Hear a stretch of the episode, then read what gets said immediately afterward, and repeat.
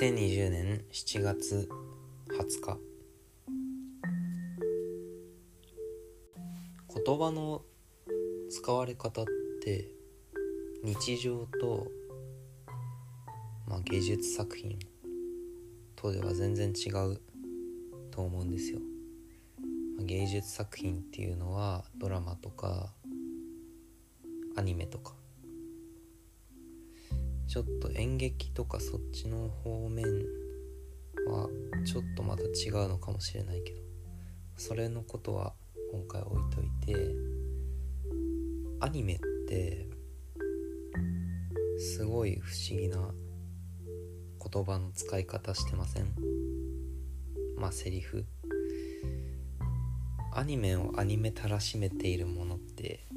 実はセリフなんじゃないかなと思ってて。確かに絵絵があってこそのアニメだけどあれがそのまま日常に近いリアルなセリフだったらアニメとして成立してないだろうなって思うんですよ。うん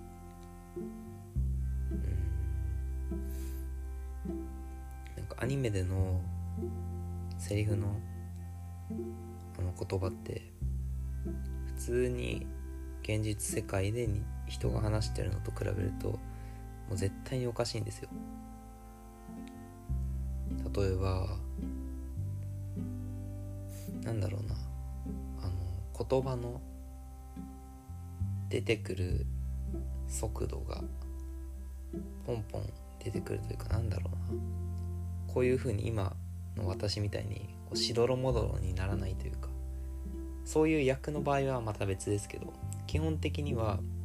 誰も構わないっていう。うん。だからそういうのは結構異端だと思うんですよ。あとは何だろうな。その状況説明をわざわざするとか。全然必要ないのに本当だったら現実世界だったら本当にいらないような説明をわざわざアニメではバッてその誰かがしゃべるっていう。それってすっごい違和感のはずなのに全然受け入れられてしまうっていうか見ててうん。やっぱだからアニメとして見てるというかそういうのって。なんか変だなって思いながら見ないのはそれがアニメだからなんですよね。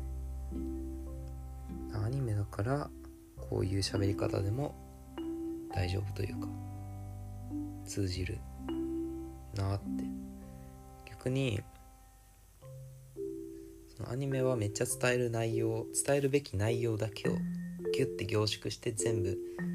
伝えようとしてるけどドラマとかだともう少し現実に近いと思うんですよ。その言葉の間とかだったり喋ってる内容のセリフのま表現力だったりまた変わってくると思うんですよ。表現力のベクトルがまた違うのかな。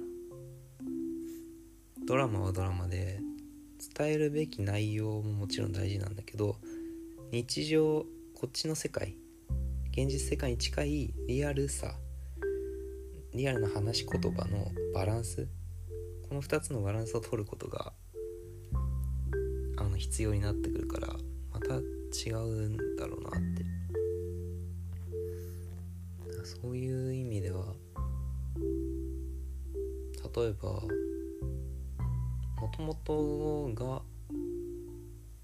アニメの作品とかを実写化するのってなかなか骨が折れることなんじゃないかな。うん。実写化の時ってアニメのを作るような人も関わったりするものなんでしょうか？実際のところはちょっと調べてないからわからないですけど。